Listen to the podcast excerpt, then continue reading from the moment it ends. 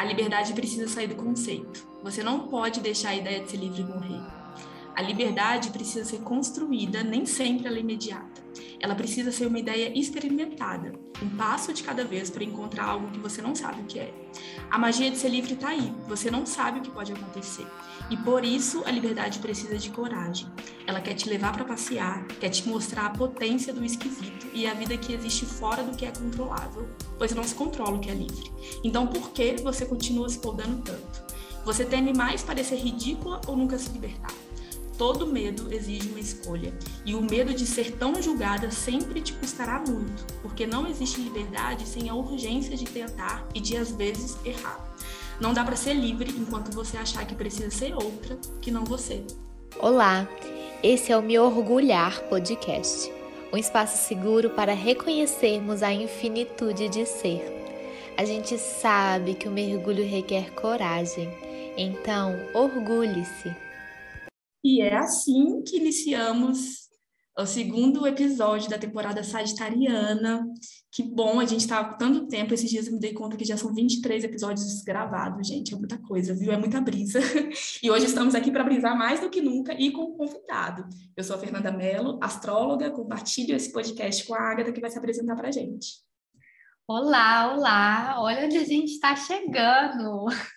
É muito gostoso olhar, né, aquela playlistzinha do Spotify e ela tá rolando o dedo, né? Isso de fato é muito muito alegre. Bom, eu sou a Agatha, sou estudiosa do corpo, bióloga gineterapeuta, e tô feliz de a gente estar aqui com esse convidado que vai trazer para gente um pouco mais dessa experiência sagitariana. No primeiro episódio, tanto eu quanto o Fê, na verdade acho que foi mais eu, porque Fê tem ascendente forte, né? mas eu trouxe assim o um lugar de afastamento dessa energia, me parecia tão distante quando nós, nós trazíamos os temas de Sagitário, e aí a gente está com um convidado que experimenta esses temas de uma forma profunda, que, que vai falar para gente. Marvio, bem-vindo! Olá, bem, é, obrigado por me receber. Está é, tá sendo uma experiência muito, muito diferente é, Para todo mundo que me ouve, meu nome é Marvio Gonçalves. É, eu sou, e, e quando vocês estavam se apresentando, eu falei assim: eu não acredito que eu vou cometer esse clichê, mas eu vou. É, porque vocês se apresentaram, Fernanda, é, e você dentro da área de atuação e tal.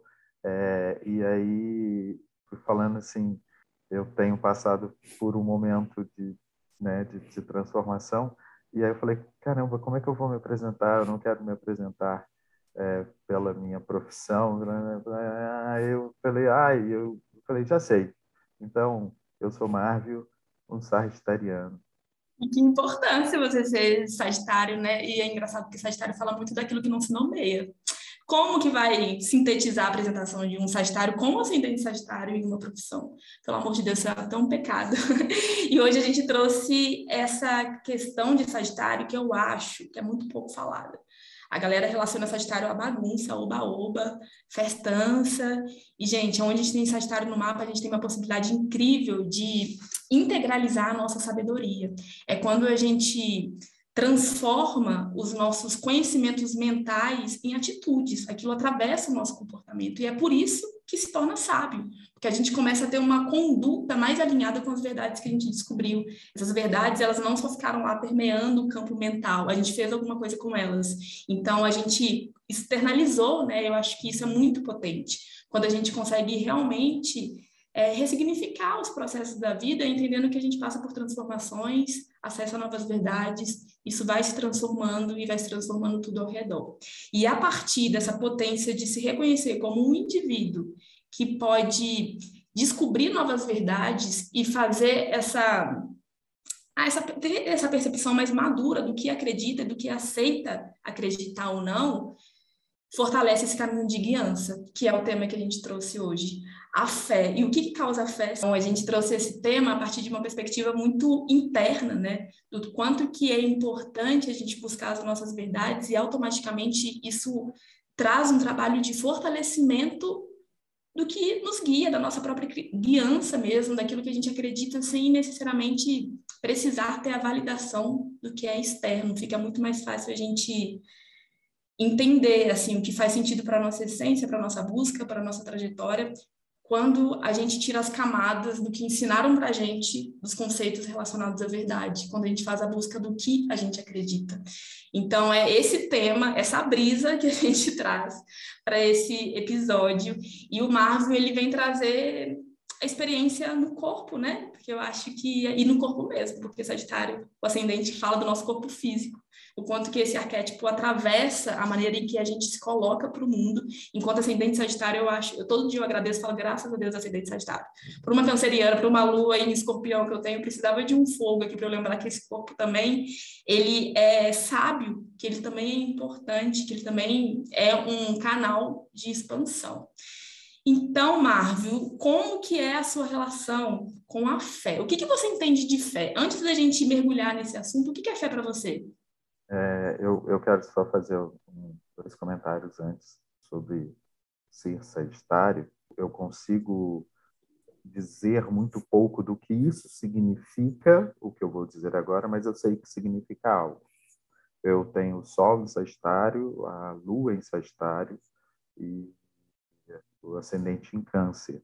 É, desde novo, quando eu lia as primeiras coisas assim de Sagitário, quando eu era mais novo, eu olhava e falei, nossa, tem a ver. E depois de um tempo, abandonei. Até há pouco tempo atrás que uma amiga fez um, mapa para mim, leu algumas coisas, e aí eu falei, é isso mesmo.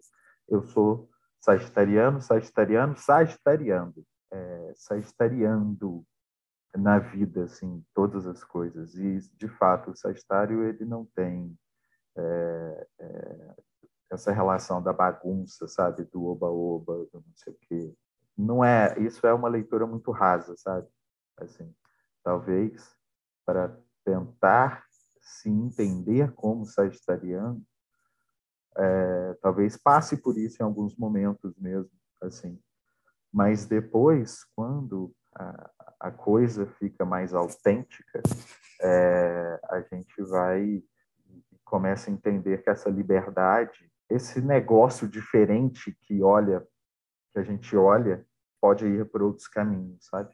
É, fé, a fé para mim, é, eu vou lançar um conceito que não é meu, é, é, ninguém nunca conseguiu explicar melhor do que isso.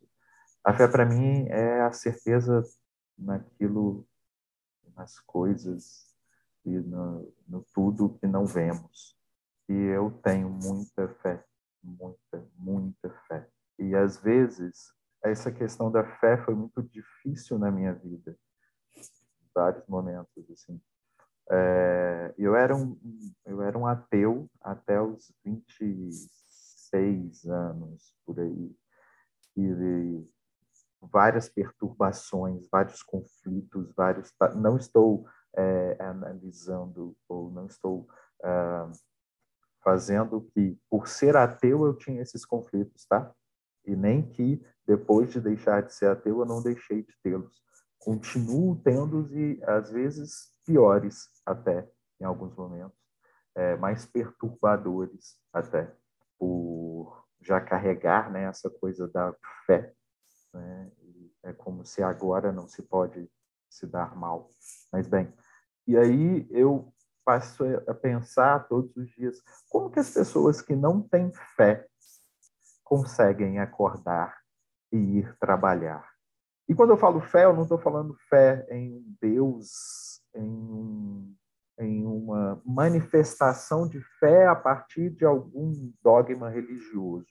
Não, estou falando qualquer fé. Como é que essas pessoas conseguem sair e viver?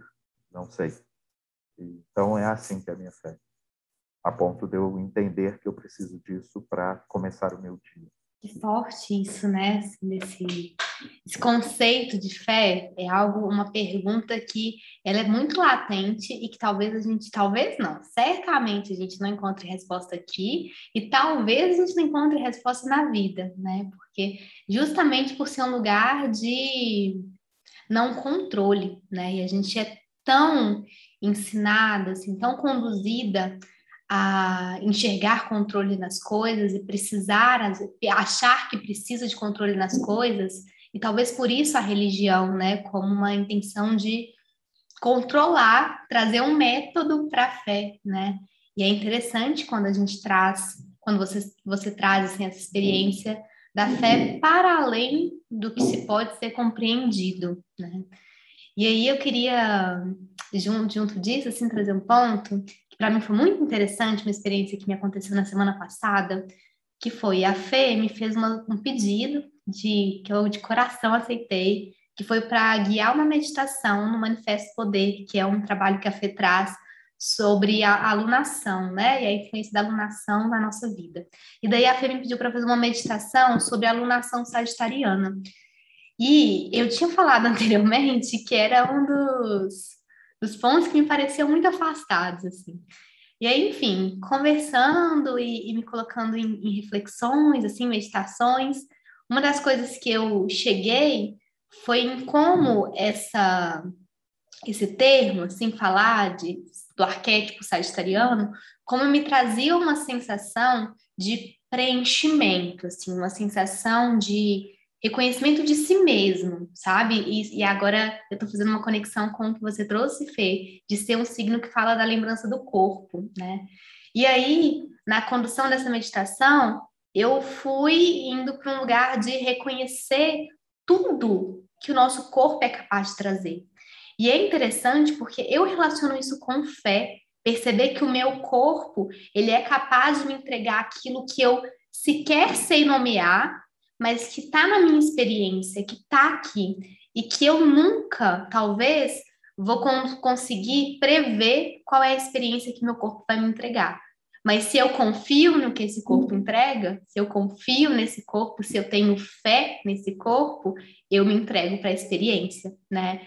Enfim, eu acho que isso agora aqui, elaborando um pouquinho com, com o que vocês trouxeram antes, essa meditação está fazendo um pouco mais de sentido, porque eu confesso que ficou meio solta assim para mim, né? E talvez isso seja um conceito de fé que eu tenha, que eu esteja também buscando enxergar na minha vida. Eu tenho muito caminho pelo estudo do corpo e cada vez que eu confio mais no que meu corpo é capaz de fazer, cada vez que eu confio mais nas respostas que o meu corpo é capaz de me trazer, eu me vejo mais sustentada na fé em mim mesma. Assim. O que, que vocês sentem disso?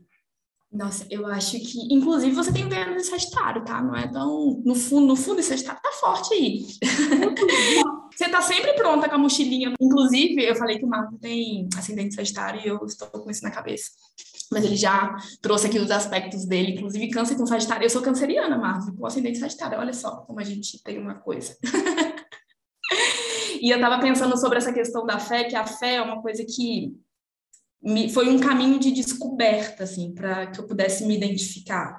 Eu acho que realmente é muito difícil a gente nomear, né, trazer a síntese do que é, de como se explica a fé, mas talvez para mim seja acreditar em algo que eu só preciso acreditar para me libertar.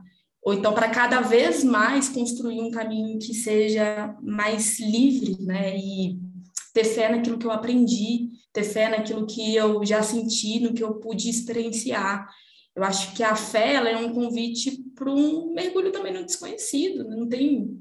É quando a gente talvez tenha que se curvar diante dos mistérios da vida e aceite que tem coisa que não adianta a gente nomear, a gente colocar numa caixinha, a gente tentar controlar, porque tem guianças nossas em coisas que, enfim, de confiança na trajetória que a gente está, na história que a gente está contando, na trajetória que a gente está percorrendo, que precisa de um salto de fé mesmo, né? Eu acho que viver é lidar com o desconhecido e para mim a fé ela permeia entre a vida e o mistério, entre aquilo que eu sei porque atravessou o meu corpo e eu posso confiar que aquilo também em algum lugar me pertence, mas naquilo que a vida pode me apresentar e eu ainda não conheço.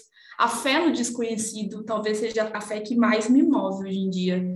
Eu acredito em muitas coisas e desacredito em muitas coisas referentes a questões espirituais e, enfim, relacionadas à religião. Uma semana eu acredito, na próxima semana eu deixei de acreditar e depois volto a acreditar de novo. É essa loucura que eu sigo a, minha vida e fortaleço as minhas crenças, assim, questionando e voltando e resgatando. É mais ou menos isso, assim. Então eu acho que a minha conduta e a minha busca pela fé, ela é independente dos nomes que eu estou dando para aquilo que eu acredito. Eu acho que eu tenho fé na vida quando eu percebo que as minhas escolhas me libertam. Então, a minha fé é na liberdade, na minha busca por ser livre. As outras coisas, elas vão oscilando, vão mudando de nome, de acordo com a fase da vida que eu estou experienciando. Mas se, se pudesse, se tivesse que escolher apenas uma fé, eu escolheria nesse, na fé como um caminho de libertação. Não sei se isso foi uma brisa muito grande, se deu para entender alguma coisa que eu falei, mas eu espero que sim. Nossa, eu super entendi. Faz muito sentido para mim, porque eu, eu, eu vim de uma caminhada de fé. Nossa, que a gente poderia conversar sobre isso aqui agora, mas não sei porquê o, o que o que me chamou mais atenção, e assim, eu estou fazendo umas anotações, a, a Agatha falou uma coisa, assim, que, tipo, quando ela falou confiar no corpo, sabe? Cara, e aí, e, e né, e tudo que ela falou, né, do corpo e, e da meditação, e, eu sei que ela é, é, é, uma pesquisadora do corpo e ela trabalha com o corpo. E aí, quando ela começa a falar de, de confiar no corpo, eu parei e falei, cara, é exatamente isso, é confiar no corpo. E Sagitariano exige em mim, olha só, eu, sei lá, às vezes é coisa minha e eu estou aplicando para o Sagitariano e é ele que segure lá. Mas, né, é coisa minha. Tipo assim, é, aqui em casa a gente tem uma frase que eu falo assim, a culpa é minha, já que a culpa é minha, eu coloco em quem eu quiser, é minha, né? Então, dou para quem eu quiser. Então, se é coisa minha, eu dou para quem eu quiser. Mas, assim, eu percebo muito que o Sagitariano, em mim, é, precisa confiar no corpo o tempo todo. Eu preciso confiar naquilo que o meu corpo está me falando, sabe? Eu preciso confiar nos sentimentos que eu estou gerando.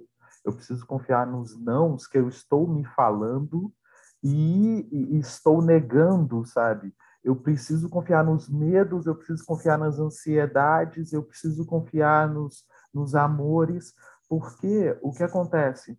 Hoje, né, nós estamos presos presos num, num, numa situação social, e, e, sei lá o que, que, é isso, eu não vou ficar aqui falando, ah, é isso, é aquilo, aquilo outro, mas vamos lá, depois a gente pode outro dia discutir isso, mas em que a gente não pode sentir nada, a gente não pode sentir uma ansiedade, porque senão é um transtorno de ansiedade. A gente não pode sentir um medo, senão é um transtorno de pânico. A gente não pode nem criar mais expectativas.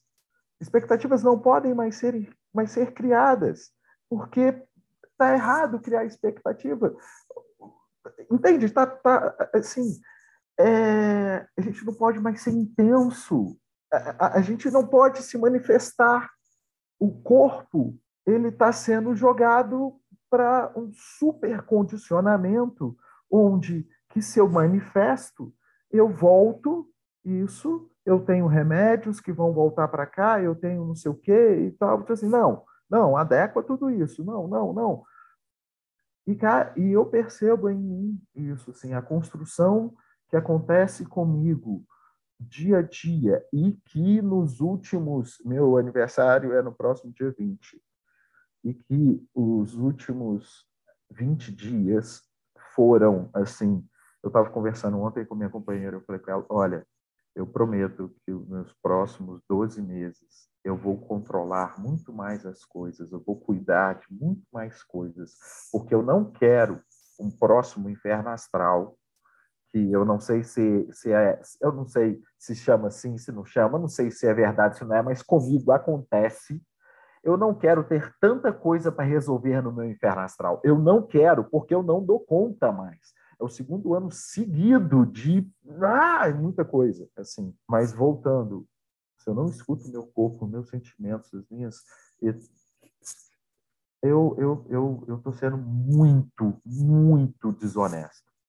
Eu estou sendo muito desonesto comigo mesmo. Eu estou sendo muito incrédulo, sabe? Eu estou sendo é, é, é mais do que moldado, sabe? Aquela forma que eu percebo que o sagitariano não, não eu não aguento viver. Eu, eu aí o, Marvio falando como experiência pessoal, eu me deprimo, me deprimo muito, eu perco o sentido, assim, eu abro mão de, de, negócios, eu abro mão de coisas, na hora que eu olho, eu falo assim, hum, não, não me identifica mais. Porque eu sei que se eu continuar teimando naquilo, nossa, vai ser horrível. Vai, e eu já colhi esses, esses frutos, sabe? E aí eu fico assim, eu sei que é uma coisa que todo mundo fala, né? Ah, dessa autenticidade, dessa autenticidade, dessa autenticidade, tal, papá? É, e, e Agatha falou é, é, disso, é, é, você também falou disso, Fernanda, no, no, episódio passado, sobre esse negócio assim, que, que tipo assim, ah, eu vou, tipo assim, é, é, tipo, você começou o episódio falando, né, que você estava meio rouca, e aí, tipo, ah, eu eu me joguei, eu fui para o que é carnal, eu fui para o meu lado sagitariano e tal, não sei o quê. Blá, blá, blá. É, mas a minha, o meu questionamento é, dentro dessa questão da autenticidade, sabe, que todos nós estamos buscando, é, o quanto em vocês, pessoalmente, na experiência de vocês, é, vixe, eu nem poderia estar fazendo pergunta aqui, né? Eu sou convidado. Olha só como eu. Olha. Pode. Ai. Cartão tá autorizado. Não me dê espaços. Mas como essa, dentro dessa questão da autenticidade, né, que todos nós. E, tá, eu não preciso falar do conceito de autenticidade, beleza, né? E aí essa questão da racionalização de tudo e o, o instintivo de tudo, é, mas aí eu vou, mas aí eu quero, eu quero que dentro desse raciocínio assim que vocês trouxeram no episódio passado, porque é, eu queria muito estar naquele episódio passado. Então eu tô meio que tipo assim, sabe, é, é, fã que tem a oportunidade de falar, ah, então tá, então eu vou voltar atrás porque eu quero falar daquilo que já passou. É, mas dentro daquilo que vocês daquilo que vocês trouxeram dessa do, do, do que é o Sagitário em vocês, como é que é o, o que é ser autêntico? Dessa racionalização de tudo, pegando disso tudo que o corpo fala, e a gente tem que ser autêntico com o corpo, e ter fé no corpo e tal, é, mas a gente racionaliza, a gente se entrega. O que é ser autêntico para vocês dentro disso? Porque essa está sendo uma questão cara para mim agora. É, eu acho, eu amo esse tema autenticidade porque eu acho que quando a gente se entende como seres autênticos, a vida já valeu a pena. Eu acho que quando a gente percebe que a gente tem a capacidade de reconhecer as nossas imperfeições, mas a gente se dá o direito de experimentar e se permitir, eu acho que. Desculpa, é só porque eu lembrei que eu, que eu esqueci de terminar a, a minha pergunta, que era com o seguinte: porque nessa questão do corpo, para mim, não tem é, é, os homens não conseguem se conectar tanto com o corpo como vocês, mulheres, conseguem se conectar, sacou? Porque, porra, tudo, né? Tipo assim, o ciclo, vocês têm esse ciclo mensal que, que exige uma conexão, né? Os hormônios, né? Assim, é, bem, então, essa questão, isso que a Agatha falou ficou muito latente. Ficou como que, tipo assim, gente, eu tenho certeza que eu vou dar um passo de uns, umas, uns oito meses de psicanálise se a gente se eu conseguir é, é, ouvir essa resposta de vocês nesse sentido. Pronto, agora me calei. Imagina. É, o corpo é muito sábio, né? Inclusive, estou empolgada para ouvir a Agatha também, porque toda vez que a Agatha fala do corpo, ela acende uma luzinha que sozinha eu não estava enxergando, mas na minha experiência, eu desde muito cedo eu percebi a necessidade de ouvir os meus desejos, as minhas vontades, e eu sou uma pessoa que escolhe ser imperfeita suficiente para se abrir para o desconhecido. Se o meu corpo me conduziu para experimentar algo, eu busco ouvir isso. E aí eu vou trazer um conceito conectado com a minha ideia de moral, porque para mim ouvir esse corpo é também saber fazer boas escolhas que são cabíveis para minha experiência. Então, esse corpo, se ele quiser se jogar da ponte, racionalmente eu vou entender que não, isso não vai funcionar para mim nesse momento. Então, preciso, eu também pego da ferramenta da sabedoria do que eu quero para mim, para entender qual é a maior, a melhor maneira de ouvir aquele corpo naquele momento. Mas eu escuto os meus desejos. Eu nunca deixei de fazer na minha vida, pelo menos na vida adulta e dos últimos tempos, nada que eu tenha percebido que tenha sido importante para mim, que me acendia a força do desejo mesmo. E se eu não fosse, sei lá, se não tivesse negligenciando ou então fazendo mal para ninguém, eu permiti que esse corpo experimentasse. Eu acho que o meu desejo, ele marca o meu corpo. Eu posso ouvir, é como se fosse uma voz que falasse: Isso daqui você tem que experimentar.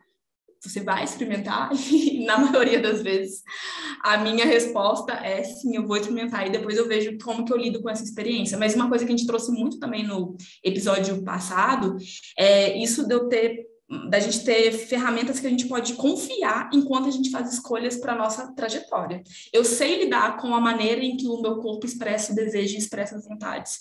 Eu sei a minha capacidade de lidar com aquilo que eu experimento e com o que eu preciso me sustentar enquanto eu estou lidando com o desconhecido eu sei para onde voltar se der merda. Eu acho que, resumidamente, é isso. Assim, eu sei no que, que eu posso me apoiar para lidar com as dificuldades que eu posso enfrentar pelo caminho quando eu escuto desejos que eu não sei aonde que vai me levar. Eu confio muito nisso. Então, eu acho que, inclusive, se traz e fortalece essa questão da fé. Eu tenho fé na experiência que esses 30 anos me trouxeram. Eu tenho fé no que eu aprendi, no que eu desaprendi e na minha maneira de perceber a minha trajetória. Então, eu acho que essa guiança, através do corpo, é uma coisa que, para mim, é tão natural quanto saber que eu preciso beber água. Assim. Esse corpo ele sente sede, ele sente fome, ele sente desejo e realmente assim já o caminho de autoconhecimento passou pelo meu corpo desde o começo. Eu entendi que tinha um corpo sendo negligenciado porque eu estava me condicionando com um ritmo que não era meu. Pronto, começou aí. E aí, qual era o meu ritmo? Me levou para esse corpo. Esse corpo que ainda não é um completo conhecido por mim, e talvez eu não conheça ele completamente até o último dia de vida dele. Mas ele é minha maior guiança mesmo. E isso é difícil até de sintetizar, porque ele está aqui para mim. Eu posso perder as pessoas ao redor, eu posso perder meu dinheiro, a minha profissão, eu posso perder a fé em algo soberano, eu posso perder qualquer coisa. Enquanto esse corpo estiver vivo, eu tenho ele. E eu acho isso muito potente, assim, por isso que eu dou muito valor, inclusive, cada vez mais para a maneira em que eu cuido dele, né? na maneira que eu cuido dessa ferramenta que me leva para existir. É óbvio que ele tem muito o que falar, ele lembra de coisas que eu não lembro. inclusive, olha só, dentro da aula da Agatha, muitas vezes eu tive memórias que foram liberadas por conta de alguns movimentos que passaram por esse corpo e ativaram coisas que eu não sabia que estavam registradas em mim. Então, esse corpo ele não cansa de me surpreender, o tempo todo ele me surpreende. E eu acho isso tão significativo porque a gente vive numa sociedade em que nos ensinaram a odiar tanto esse corpo, uma sociedade que fala, que fala tantas vezes para a gente o quanto que esse corpo é errado, o quanto que ele nunca vai ser suficiente. E ele é a ferramenta que me lembra da importância de valorizar a minha vida, né? Enfim, saída, eu não sei se eu te respondi, para variar, eu divaguei mais, mais do que eu esperado, mas eu acho que é isso, é isso que eu tenho para falar, pelo menos. Nossa, incrível, Fê. E assim, eu queria trazer né, nesse lugar de, dessa resposta, que acho que não, não vai ser uma resposta, eu acho, mas que a gente vai, enfim, trazendo pontos, né? O quanto, quando, como a gente fala, quando a gente fala assim, escuta seu corpo, às vezes a gente tem uma sensação que, inclusive, que é uma sensação planejada, né? Se a gente for olhar historicamente, assim, a gente tem, tiveram pontos, marcos importantes que nos afastaram de um lugar de integração do corpo. É como se você nutre o corpo físico em um lugar, o espiritual em outro, o mental em outro, o emocional em outro, e aí parece que eles são separados ali, cada hora você vai em um lugar para cuidar de, de um deles, e isso é um, eu, eu acredito isso na minha visão de mundo, que isso é, é algo planejado para um lugar de afastamento desse, dessa escuta do corpo. E, inclusive, tem um ponto que, uma fala, que desde quando eu ouvi ela sempre foi uma chave para mim, assim, e, e, sempre que eu vou falar do, da escuta do corpo, eu gosto de relembrar, relembrá-la, que é quando a gente escutou, quando a gente, enquanto sociedade, escutou que penso, logo existo, a gente excluiu o sinto, logo existo, o vejo, logo existo. Todos os outros todas as outras percepções que esse corpo também carrega, né? Então, quando eu falo de ouvir o corpo, é muito mais um caminho de silenciar para as coisas que me ensinaram, para escutar, para sentir, para cheirar o que esse corpo se apresenta, né? E, e, isso é um ponto que eu acho interessante, assim, porque é uma lapidação que é pessoal, e é por isso que é um trabalho que, que é individual e por isso que é autônomo. Quando a gente fala de autonomia, eu acho que tá, tá nesse, nesse sentido, assim. Se cada um tá com o seu próprio corpo, não é possível que outro aponte o caminho nesse corpo. Porque é, é um, um, um olhar interno, assim. Eu sei que é uma das frases clichês, assim, mas é de fato um escavar interno, assim, uma escuta interna. E quando eu falo desse escutar o corpo, para mim, vai nesse sentido, assim, nesse lugar de o que, que é que meu corpo sente aqui, sabe? É fechar o literalmente fechar o olho e o que, que é que eu tô sentindo, assim. E é certo, é certo que o meu corpo ele tem alguma resposta para me dar. É certo que meu corpo ele se abre para uma situação se fecha. É certo que ele quer ou não quer estar tá ali, é certo, sabe? É, eu acho que essa escuta é algo que a gente pode escolher ou não apurar. E quando eu falo de escutar o corpo, eu estou escolhendo apurar a, a, minha, a minha voz, assim, que é, que é uma voz que não é não está aqui na garganta apenas, né? E, e um outro ponto que eu queria trazer, e que eu acho interessante que na sua fala você tenha trago isso, que é essa, essa ideia de que os homens eles foram afastados de uma experiência emocional. E que isso também, na visão de mundo que eu acredito, também é algo que foi desenhado para que fosse uma crença enraizada e para que ela se perpetuasse. Porque toda vez que se assume enquanto homem de que você foi afastado de um lugar emocional, se assume também que você para de ouvir parte desse corpo, par, que é a parte emocional, que é a voz que também fala, né? E assim, e, e é fato que essa estrutura social ela desenhou isso é fato que é uma estrutura social que podou uma expressão emocional e que, em contrapartida, colocou um peso emocional em cima da experiência do ser mulher.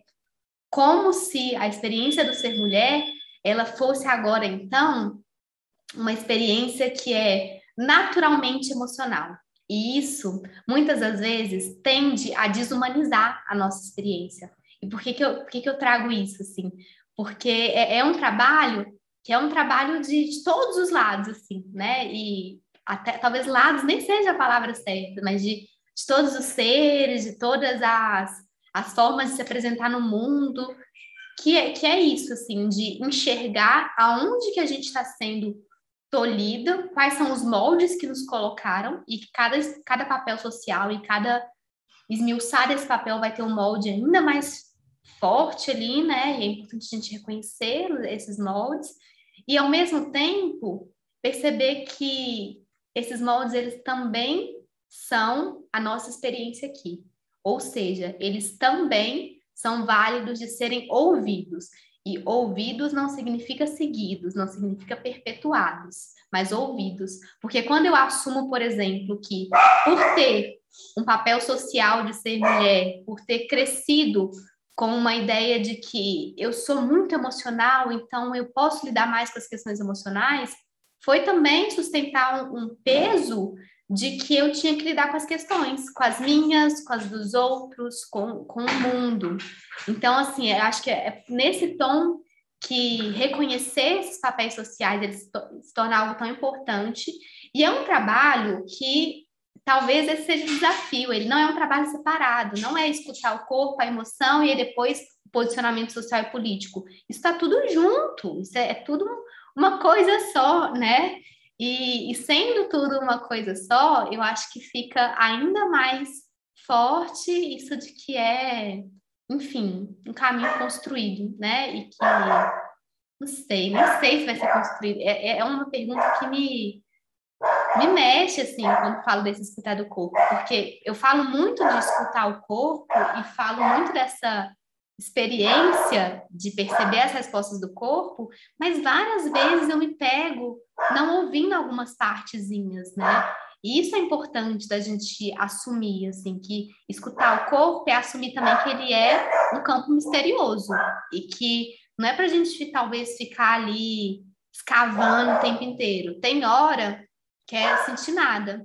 E aí, é, eu vou trazer um. E aí, um segundo tema, um segundo ponto que eu queria trazer para somar nesse lugar da escuta do corpo, que é quando a gente fala de escutar esse corpo, é também reconhecer que esse corpo ele vive numa sociedade, que esse é um corpo coletivo, apesar de ser o corpo como uma, um caminho, uma ferramenta individual, o corpo é meu, ele é uma ferramenta individual, mas ele é um caminho coletivo. Por quê? Porque a partir do meu corpo eu expresso uma relação, a partir do meu corpo eu me coloco no mundo com a minha profissão, com a minha voz, com as coisas que para mim são ideais. Então, tudo que esse corpo expressa é também fruto para o coletivo, assim. E isso faz com que uma, um outro ponto que eu considero extremamente importante quando a gente fala de escuta do corpo, e que por coincidência ou não, assim, antes do episódio eu e a Fê falamos sobre isso, passamos sobre isso, assim, que é esse lugar de se responsabilizar porque esse corpo porque esse corpo expressa, né? É que quando a gente vai, quando a gente assume então que o que a gente está falando aqui é uma fé individual, quando a gente assume que a gente está falando de uma fé que parte de uma experiência pessoal, a gente vai para aquele para um ponto que é se a gente não tivesse o certo e errado, que muitas vezes o desenho social, moral, a religião traz para gente, o que, que seria? Que, o que, que eu gostaria de fazer se eu não tivesse o certo e errado na minha cabeça, assim. E aí, um ponto que eu acho importante é, eu escutaria meu corpo, e ao mesmo tempo que eu escuto meu corpo, eu trago uma construção consciente, e consciente lê-se por passar pelo racional, de que qual é o impacto que essa, essa experiência do corpo ela traz para o mundo, né? Se eu, que é, que é talvez o princípio do que, que é ética, uma pergunta assim, o que, que é ética, né? Se a gente sai de uma, de uma experiência sim ou não, que várias doutrinas podem trazer, e que aqui eu não estou invalidando doutrina, porque eu assumo que por muitas vezes elas são importantes e, e viver coletivamente significa também fazer uma, alguns acordos que são coletivos, assim, mas quando a gente sai desse lugar de acordo coletivo, de do, da doutrina, a gente vai para um lugar de ter que construir um princípio ético. E aí a responsabilidade é maior. Parece a liberdade, parece muitas vezes a gente associa a liberdade como um caminho assim de a, a, libertinagem, né? Como fazer o que se quiser fazer, escutar, por exemplo, escutar instinto por instinto, mas é também assumir aonde esse instinto leva, é também assumir que os impactos da ação, os impactos de escutar o corpo, são de nossa responsabilidade. E aí uma construção ética se faz necessária.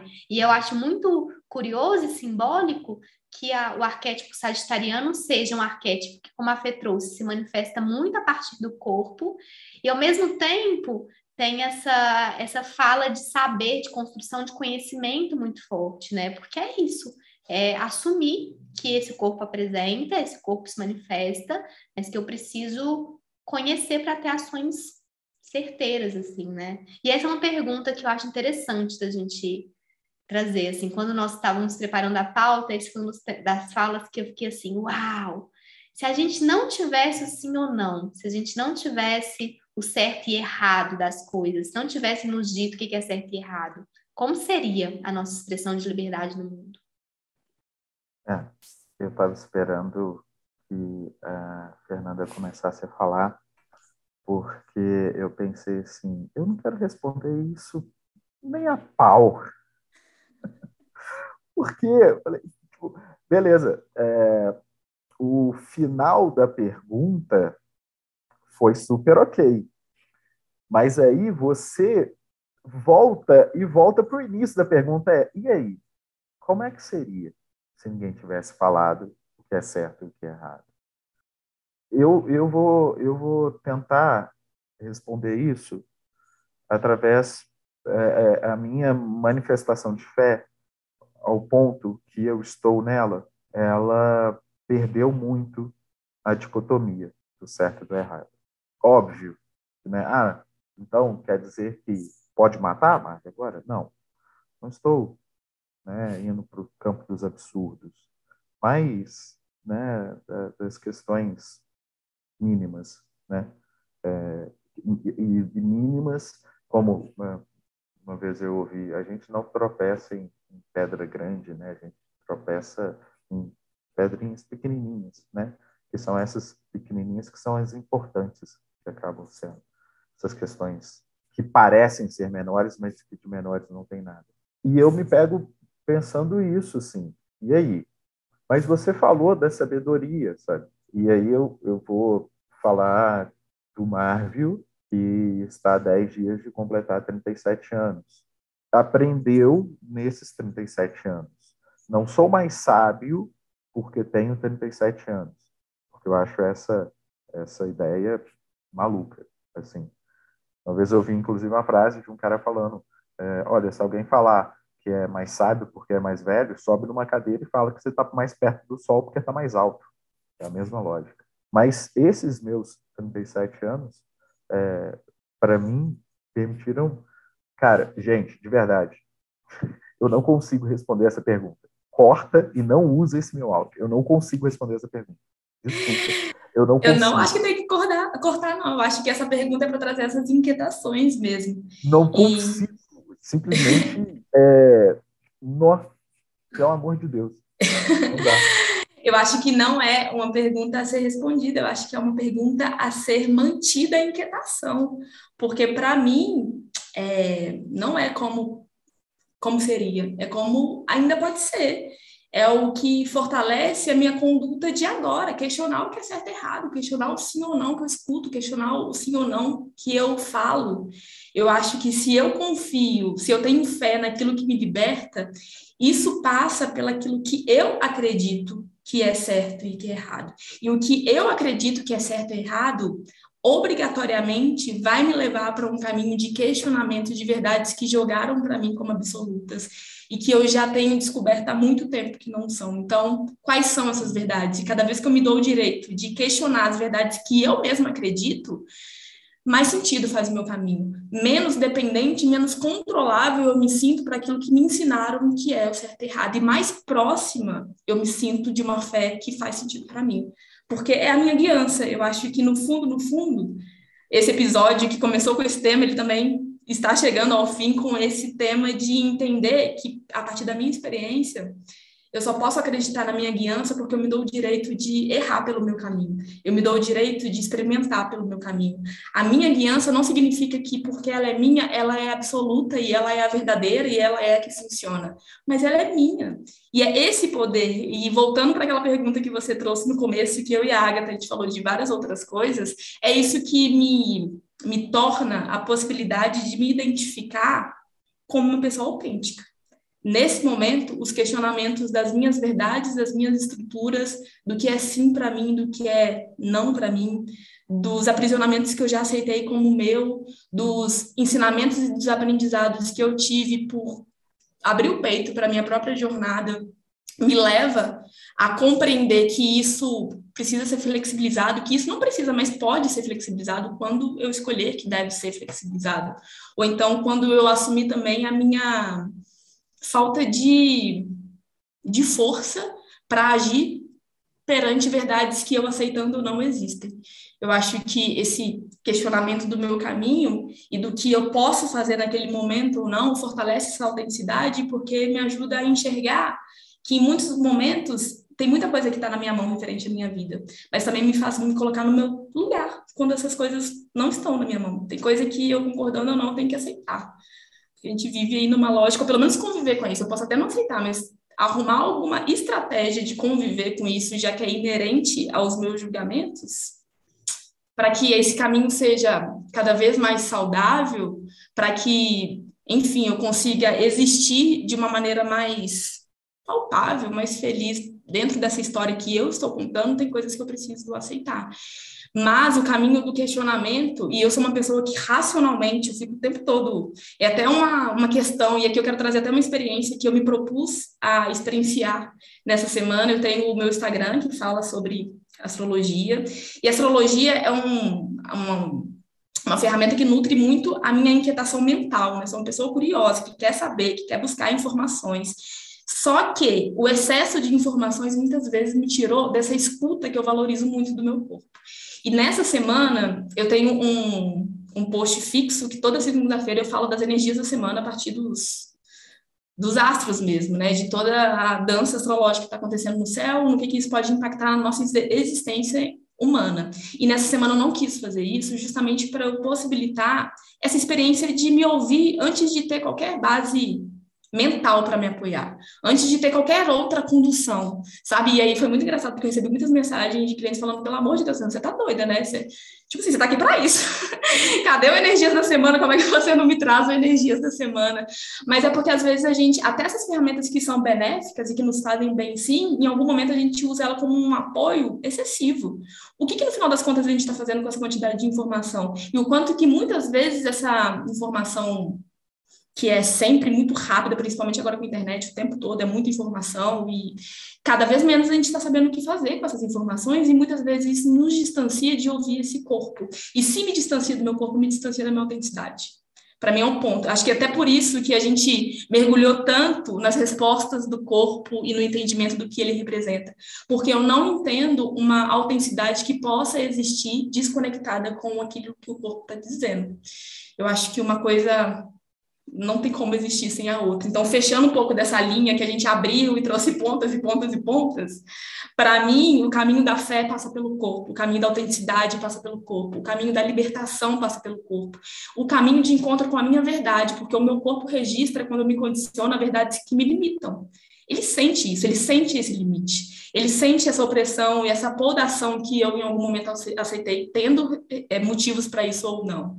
Então, para todas as perguntas, todos os questionamentos e inquietações, muitas delas eu não tenho a resposta e talvez eu nunca tenha, mas de buscar essas respostas no meu corpo, isso já me satisfaz, porque se tem algum lugar que eu possa encontrar isso, acho que é só nesse. E assim, uma, um ponto que eu queria trazer como meio que considerações sobre esse episódio, que foi um episódio importante para mim, assim, ouvir falar sobre isso, é que eu ouvi recentemente de uma cientista que eu acompanho, que é extremamente importante, né? Eu, enquanto bióloga, eu tenho uma, uma questão pessoal, assim, que é esse lugar de equilibrar, né? Aquilo que a cabeça sabe, que a pesquisa descobre, aquilo que se sente, assim, né?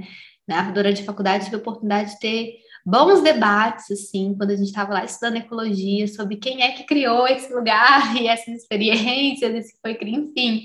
E uma das coisas que é curioso, porque às vezes a gente fala como se a ciência e a fé fossem algo afastados, eu vejo muita similaridade, é que tanto a ciência quanto a fé falam para a gente sobre lidar com as lacunas da vida, lidar com as hipóteses. A ciência faz isso, e, e eu ouvi essa cientista, a Bibi Bailas, falando sobre lacunas, assim.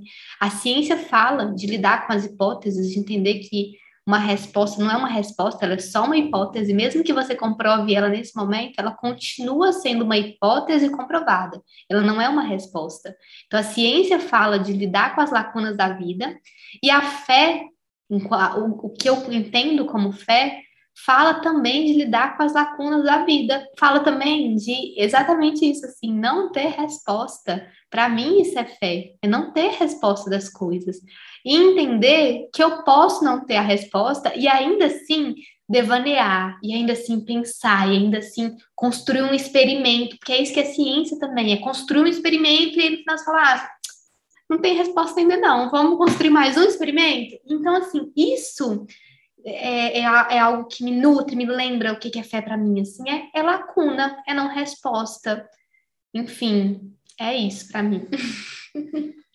esse exercício de, tipo, ah, a gente não sabe o que, que é, mas, ah, mas se dane, vamos, vamos falar, vamos falar. Ah, é, é, é, algo também que, de novo, eu preciso citar minha companheira, que é, inclusive ela está ouvindo agora, com certeza, eu mando um beijo para ela, deusa maravilhosa, musa da minha vida, companheira, minha amiga, porque, e a gente tem muito disso, assim, ela sabe que eu sou o ficcionado nas respostas. Eu sou ficcionado nas respostas. E tem respostas que eu sei que não vai ter respostas. Mas mesmo assim, vamos falar, vamos em busca delas. E vamos.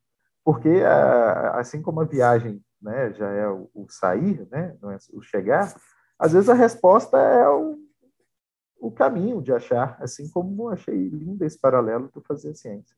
Eu acho que ah, é tudo tão rico, né, que vocês trouxeram aqui, que fica difícil até de pontuar. Mas eu achei muito significativo porque a gente falou tanto sobre essa questão do corpo e não necessariamente Sagitário é um signo que traz é, essa valorização do corpo em si, porque é um signo de fogo, não é um signo de terra. Porém, Sagitário é um signo que se move a partir da guiança daquilo que empolga, daquilo que acredita, daquilo que sente, daquilo que traz percepção de nossa, aqui eu posso crescer e me expandir. E a gente só acessa isso porque isso passa pelo nosso corpo. Então, é por isso que essa ferramenta ela acaba se tornando tão importante, principalmente nesse tema que a gente trouxe, até porque esse corpo também experimenta essa fé. Eu acho que a gente ficou buscando essa resposta de da questão da autenticidade, né? Se ela é mais algo conectado ao instinto ou à racionalidade. E eu acho que isso também vem de um hábito nosso de querer separar as coisas não se separa, né? O corpo muitas vezes não se separa as experiências do passado, as experiências que a gente anseia viver, os nossos desejos de agora, os desejos que alguém ao nosso lado sentiu. Eu acho que tudo em algum ponto se mistura e cria uma complexidade que precisa ser experienciada, não precisa ser nomeada. E assim como essa fé, que é o tema que a gente trouxe, assim, né? Eu acredito que enfim, eu tenho um lado muito questionador e racional. Eu honro esse lado porque esse lado ele é importante, sim, e eu gosto de ter ele, principalmente nessa sociedade que, né, direciona a mulher para sentir, para acolher. Eu amo ter essa ferramenta como sobrevivência antes de tudo, porque é quando eu racionalizo que eu consigo distinguir o que eu devo chamar de meu ou não, o que merece a minha energia, minha atenção ou não, para além de todos os outros desenvolvimentos enquanto Fernanda indivíduo mas saber que eu sou um complexo de tudo. E quanto mais eu reconheço isso, mais eu sei que esse corpo ele ainda é desconhecido, eu ainda sou muito desconhecida para mim, e por isso que hoje em dia eu tenho cada vez usado menos a expressão autoconhecimento, eu tenho usado a expressão autodesconhecimento, porque para mim o que valida essa caminhada é também a gente tirar as camadas que nos colocaram e que a gente precisa desconhecer, porque no fundo, no fundo nunca foram nossas. Então, esse também é um lugar de acessar nossas verdades, aquilo que é muito genuíno e aquilo que é autêntico, né? E, novamente, assim, eu sou uma missionária da autenticidade. eu acho que pode ser ruim, pode ser bom, pode ser esquisito, feio, bonito, não importa. Se for autêntico, para mim já é muito valioso. E eu acho que essa autenticidade e a fé, tudo isso está muito conectado pelo quanto a gente valida a nossa experiência, o que a gente quer, o que a gente deseja, o que a gente, o que empolga esse corpo a se mover, né? Eu acho que Sagitário ele não se expande à toa, ele se expande porque ele teve esse gatilho de nossa ali é um lugar desconhecido para você. E se você acessar esse lugar desconhecido, você vai se dar a abertura de se desconhecer uma parte sua. Olha que coisa louca. Então, é movido pelo desconhecido e o desconhecido ele vai te expandir, independente de ser uma experiência boa ou ruim, alguma coisa vai ser extraída dali e talvez isso seja suficiente. Enquanto ascendente de Sagitário, o ascendente fala a maneira que a gente aborda a vida, né? E se eu conheço demais, isso é uma coisa até muito simbólica, assim, porque eu, hoje em dia, ainda não desisti da astrologia, por exemplo, porque é um campo que eu nunca vou saber o suficiente. Eu sempre tenho que estudar, eu sempre tenho essa sensação de que não sei, e tem anos e anos que eu estudo isso. Outras profissões passadas, que eu fiz essa transição aí de carreira algumas vezes na minha vida, foi quando eu senti que, nossa, talvez eu não tenha mais tanta coisa para extrair aqui. Então, eu sou realmente movida pelo desconhecido. O desconhecido, ele pauta muitas coisas da minha vida, assim como outras partes da minha personalidade, do meu ser, né? justamente por a gente não ser só uma coisa. Então, a complexidade de tudo, a complexidade desse episódio, inclusive, quem ouvir, depois conta pra gente como foi a experiência da gente falar tantas coisas que eu não sei se no final fizeram sentido ou não, mas eu acho que isso expressa a nossa experiência, assim, para além do de racionalmente qual é a verdade que isso está me dizendo, o direito de experimentar o desconhecido é um grande direito que a gente merece cada vez mais fortalecer, porque por ser um direito a gente pode fazer uso, né? Acho que é isso. Perfeito, Fê. Acho que é isso, do, o desconhecido. Fé no desconhecido. Pronto. É, é a única resposta que a gente tem. a única resposta desse episódio é fé no desconhecido. Bota o pé no abismo e vai. Bom, e assim a gente vai caminhando para a pausa da conversa, porque a gente sabe que esse é um tema que é infinito, assim, né? E não, não é à toa que, que é um tema que move muitos, muitas das nossas conversas nesse podcast. Assim, é engraçado como os temas eles vão se se entrelaçando, assim, meio que dançando junto, né? Porque faz parte dos, das nossas perguntas de vida, assim. Então, bom, caminhando para essa, essa finalização, eu queria agradecer profundamente ao Marvel por trazer a experiência assim, para a gente. E queria pedir que, para a gente ter esse fechar sagitariano, assim, que você trouxesse, quando, quando a gente fala do guiança interna, que foi uma palavra, um termo que a gente trouxe aqui algumas vezes, e que é um termo que a gente associa né, a essa experiência de fé, de autonomia, é, o que é ser seu próprio guia? Perguntinha final, assim. Devanei. Ah, perguntinha de vestibular a essa altura do campeonato. Né? É, Agatha, você tem feito perguntas muito difíceis e muito essenciais. O que é ser meu próprio guia?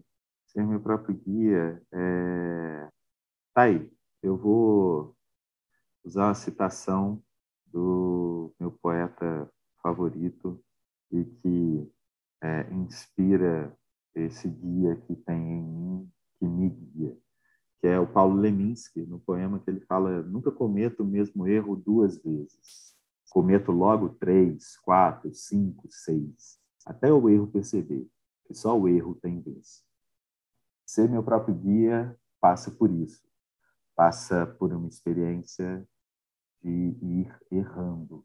A Fernanda falou né, no encerramento, assim, ela, ela acha que né, a gente buscou, buscou respostas e tal. Na hora que ela falou assim, eu pensei, buscamos? Buscamos respostas? Porque ser meu guia é, é ir. Eu não sei se eu quero as respostas e eu estou nessa experiência de errar. É... E tudo bem. Assim, eu tenho uma boa experiência com, eu tenho uma boa relação com o erro, porque eu entendi que esses erros estão me trazendo experiências não quer dizer que eu goste, não quer dizer que não me doa, dói. Às vezes eu não gosto, mas eu entendi que é, é só dessa forma que eu consigo. Então, ser meu guia é, é seguir aí, até o erro perceber que só o erro tem vez. Eu acho que para ser eu me guiando, né, tinha que ser assim, o erro guiando ao erro. Acho que não tem melhor forma de a gente finalizar mesmo esse episódio com tantas inquietações. Saio desse episódio inquieta com as minhas próprias percepções e eu acho isso muito valioso, né? Porque a inquietação ela dá muitas aberturas, aberturas que são importantes porque dão possibilidades importantes, né? Então que a gente siga aí vivendo, guiando, questionando se for necessário, buscando se for necessário, mas fazendo o que faz sentido para a gente naquele momento. Porque, no final das contas, é esse caminho da libertação que conduz, né? Vou entrar nessa, não, senão a gente não vai encerrar esse episódio nunca mais. Já quase trouxe aqui uma outra coisa, duas horas da tarde e a gente aqui. Mas muito obrigada, Marvel. Nem sei como agradecer aquilo que você acredita ou desacredita, mas o que nesse momento essa, o que te move, né, essas inquietações, é um episódio muito importante. Eu acho que eu estou muito feliz da gente ter trazido essa complexidade de Sagitário para um signo que é tão mal visto, sabe? Eu acho que a gente está lá militando a favor de Sagitário, sou uma militante de Sagitário mesmo. Muito obrigada a todo mundo que escutou a gente. A gente. Meu Deus, o próximo episódio já é o último episódio do ano. Nossa Senhora, como que isso aconteceu? E é um episódio também super especial. Muito obrigada a todo mundo que ouviu. Agatha, meu amor, nosso um ano, está encerrando um ano de construção juntas, né? Pra, é só um de tantas coisas que a gente ainda vai atravessar uma e a outra. Então, que alegria Uhul, isso tudo. Parabéns! então é isso, gente. Muito obrigada e a gente se vê em breve. Muito, muito, muito obrigada. Obrigada, Fê, pela parceria. A gente já vai para o finalzinho do ano, dá aquela sensaçãozinha de confraternização, né? já dá aquela coisinha de agradecer. E, de fato, me orgulhar. A gente olha, e eu fui convidado para a confraternização do podcast. Uh, Ai, olha só. É, e aí, uma coisa que, que, me alegra é perceber o quanto a gente constrói e, com, e, como a gente constrói indo mesmo, né? Assim, enquanto você estava falando, Fê, me deu a, me veio essa termo assim que é um termo tão banal que é tipo bora viver mesmo, né? Não tem muita coisa, a gente racionaliza, a gente aqui a gente viaja, mas a real é que bora viver, bora fazer isso aqui, essa experiência, né? E o podcast tem sido a, uma das melhores experiências que esse corpo tem experimentado. Assim. Então, obrigado, Fê, pela parceria de sempre. Muito obrigado, Marvel, por, por se colocar aberto, entregue aqui. É muito importante para a gente ouvir outras narrativas, escutar outras experiências, né? Então, obrigado mesmo. Obrigada. Eu que agradeço, foi maravilhoso.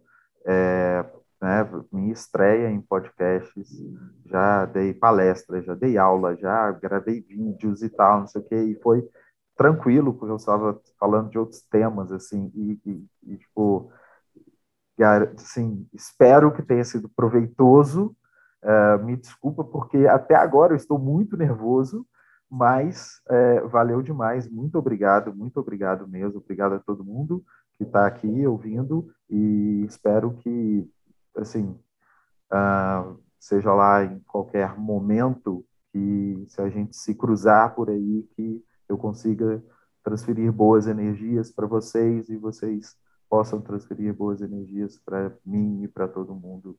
E um beijo grande, muito, muito obrigado. Muito obrigado mesmo. Estou honradíssimo de ter participado dessa conversa.